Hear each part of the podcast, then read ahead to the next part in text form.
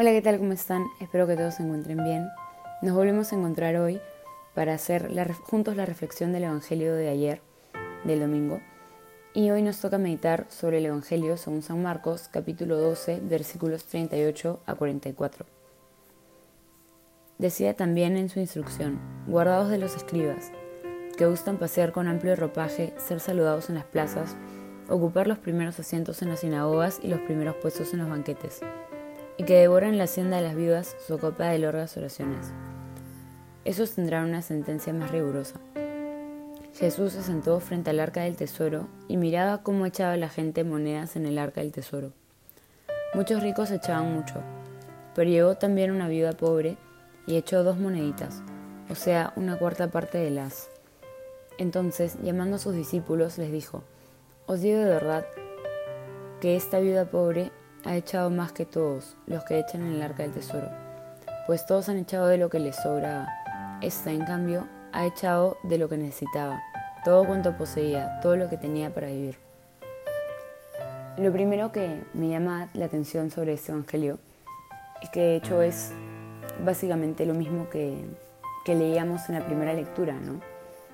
que ambos pasajes se tratan de una viuda pobre que, que entrega todo lo que tiene y esto me hace pensar que debe haber algo que Dios quiere que, escuchemos hoy, ¿no? Con mucha insistencia, si es que ha buscado ponerlo en, dos pasajes en la Biblia, ¿no?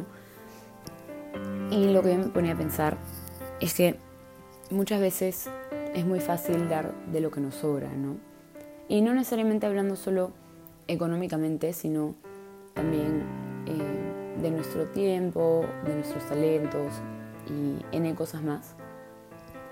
Y tal vez ante los ojos de los hombres, pues obviamente si es una persona dona un millón de dólares y otra persona dona 50 centavos, pues sabemos quién, quién recibiría el, el reconocimiento, ¿no? Pero la diferencia es que Dios no mira los gestos externos, sino que mira el corazón. Y es por eso que la santidad es hacer la voluntad de Dios con alegría, porque porque Dios lo que mira es, es nuestro corazón, ¿no? Y por más de que nos engañemos a nosotros mismos, a Dios jamás le vamos a poder engañar. Entonces, creo que lo primero que me gustaría sacar de esto es que Dios ve todo nuestro esfuerzo, ¿no? Cuando nosotros nos cuesta tener esa sonrisa, ese gesto de amabilidad, cuando nos cuesta despertarnos temprano, cuando nos cuesta hacer nuestro trabajo y nos vencemos, Dios ve eso.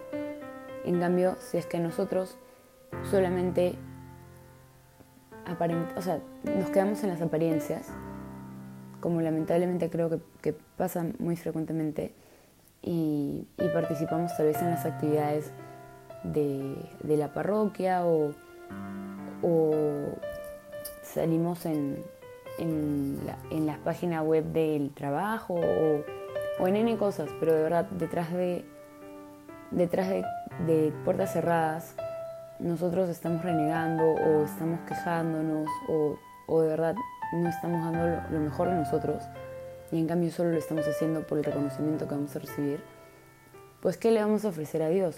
No, si es que Él, él no ve lo que ven los hombres, sino que Él ve nuestro interior y Él ve la intención que ponemos detrás de las cosas, por qué hacemos las cosas, la razón, eh, cuál es nuestra motivación. ¿no? Y si nuestra motivación al participar en, en, las actividades que tal vez ofrece la iglesia es únicamente que los demás nos vean, pues claramente Dios no, no va a, aceptar eso, ¿no? Porque no se lo estamos ofreciendo a Él.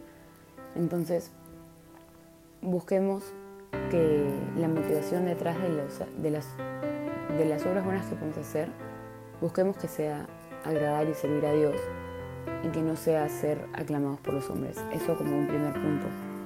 Y lo siguiente que me gustaría reflexionar es algo que dijo el Padre en la misa hoy, bueno, ayer, em, que él reflexionaba sobre este hecho que se ha vuelto tan popular, ¿no? Que es con fe, o vamos con fe. Que creo que hasta cierto punto lo usamos mal y lo tomamos como una manera de, soy negligente con lo que debo hacer, pero con fe Dios me ayuda a que todo salga bien, ¿no? Y, nos iba a usar a Dios como una suerte de, de tal vez ruleta rusa o, o, de rueda de la fortuna, ¿no? Que para ponerlo en términos más prácticos, una persona que está todavía estudiando, no sé, no, estudia para su examen, pero con fe aprueba, ¿no?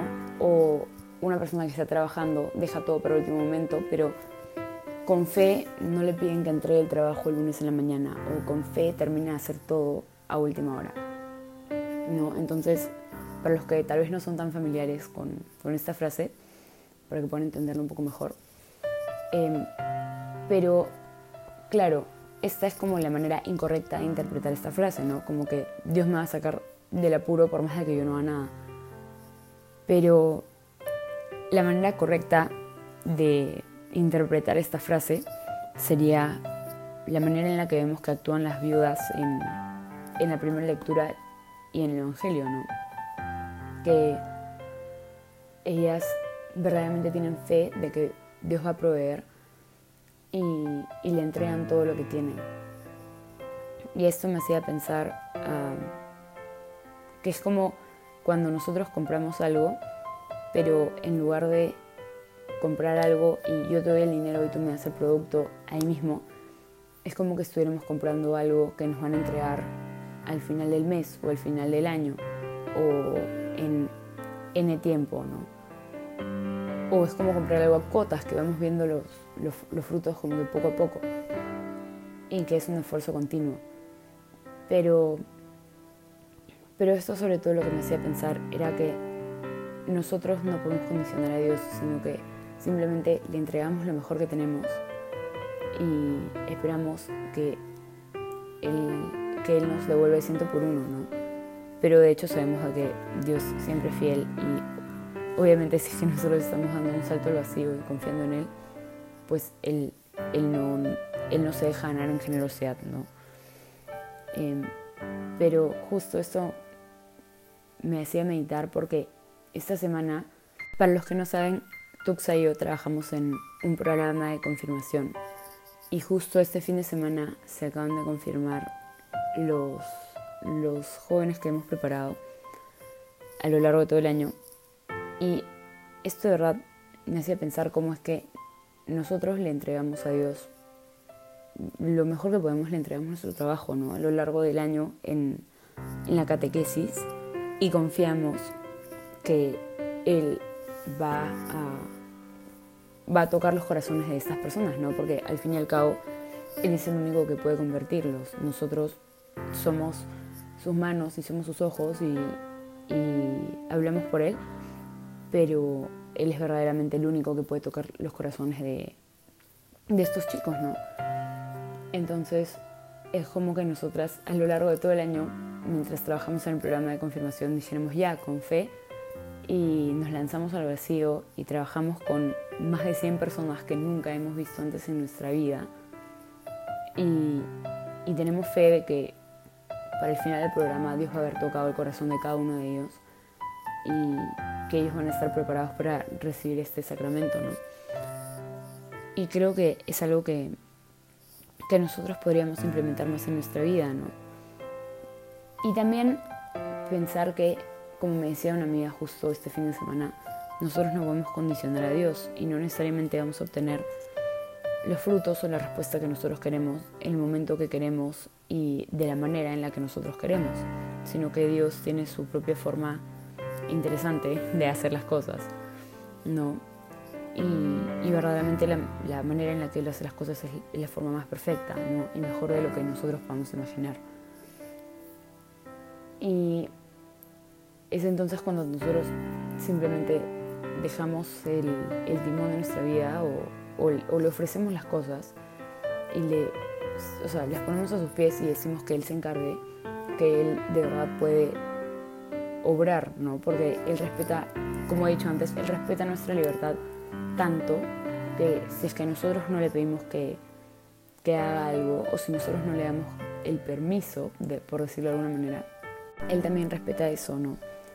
Entonces, por ejemplo, si es que nosotros tenemos alguna dificultad que estamos atravesando y nosotros pretendemos manejarla por nuestra propia cuenta y no dejamos que, que Dios nos ayude, no lo ponemos en la oración, no, no lo hablamos con nuestra vida espiritual, sino que pretendemos resolverlo solos, completamente alejados de Dios, pues Dios también, no es que no va a estar presente junto a nosotros, ¿no? Pero es como que estuviera todo el rato tocándonos el hombro y preguntándonos como que ya estás listo para que te ayude, ya estás listo para que te ayude y nosotros simplemente lo ignoramos. Entonces acostumbrémonos a, a ir con el buen sentido de esta expresión que se ha popularizado, ¿no?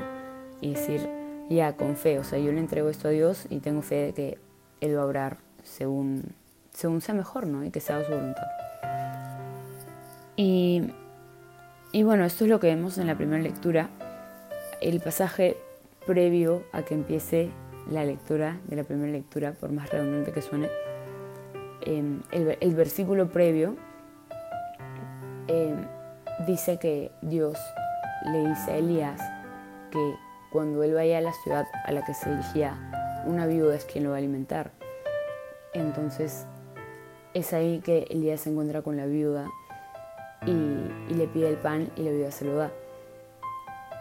Y bueno, aquí podemos ver cómo es que verdaderamente Elías está mostrando fe en Dios porque él está yendo a una ciudad donde no, no necesariamente conoce a, gente, donde está yendo sin nada y está confiando de que una viuda, quienes eran las personas más pobres de la sociedad en esa época, porque no podían valerse por sí mismas, sino que eran sus esposos quienes tenían que, sustentarlas él confía que una viuda se va a, encargar de él, por decirlo de una manera, ¿no? Y vemos la fe que tiene Elías.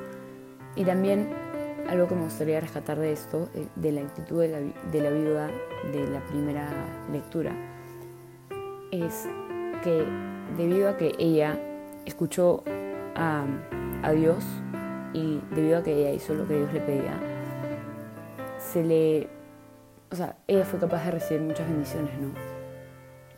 Que esto me hace acordar algo que me dijo mi guía espiritual en algún momento, que es que cuando, nos, o sea, cuando nosotros se nos presenta una gracia y nosotros decidimos actuar en ella, es como si fuera una fila de dominós, ¿no? Y nosotros empujamos el primero y todos los demás empiezan a caer. Entonces, porque actuamos en una gracia, es que podemos recibir como que todas las demás que le siguen, ¿no? Entonces, es, o sea, si la viuda no hubiera querido hacerle caso a Dios y no le hubiera dado la, ese alimento al, profeta Elías, hubiera ocurrido lo que ella dice, ¿no? Que hubiera comido, hubiera comido su hijo y después hubieran muerto porque no tenían nada más. Sin embargo, debido a que escucharon esta gracia, porque de hecho no es solo, o sea, yo me imagino que no debe haber sido únicamente que Elías le dijo, dame de comer y ella se lo dio, ¿no? Porque si ves un extraño en, la calle no le vas a dar todo lo que tienes, sino que debe haber sido verdaderamente Dios quien le haber estado hablando también y ella ha escuchado más que lo que le decía Elías, lo que le estaba diciendo Dios en ese momento. Y que ella dijo, ok, con fe voy a, voy a hacer lo que Dios me está pidiendo y debido a que ella hizo eso y actuó en esa primera gracia, en la, en la fila de dominos, es que ella ha podido después recibir este gran milagro, que es que no se ha vaciado su, su olla de harina ni su, ni su aceite, ¿no? Que, y que ha seguido durando y que no ha muerto después de haber comido. Al contrario, si ella no hubiera oído esta gracia, pues hubiera fallecido. Entonces, también tomemos esto como una aplicación práctica de que cuando recibimos una gracia actual, que es finalmente Dios que nos está incitando a hacer algo, pues oremos en ella, ¿no? Porque quién sabe qué otras bendiciones vamos a poder recibir a partir de eso. No. Entonces, bueno, eso era todo lo que quería compartir hoy. Y, y en resumen, es que en primer lugar no nos quedemos solamente en las cosas exteriores, sino que hagamos las cosas para Dios y, ofrezcamos, ofrezcamos nuestro trabajo a Él y no lo hagamos solamente por el reconocimiento que, que recibimos de las personas, porque Dios mira nuestro corazón. Y en segundo lugar, que, que vayamos verdaderamente con fe, pero que no seamos negligentes, sino que ofrezcamos nuestro trabajo a Dios, aun cuando no podamos ver el, el resultado inmediato, ¿no? Entonces, bueno, eso sería todo lo que, lo que quería meditar con ustedes hoy y nos veremos la próxima semana para la siguiente reflexión del Evangelio del Domingo.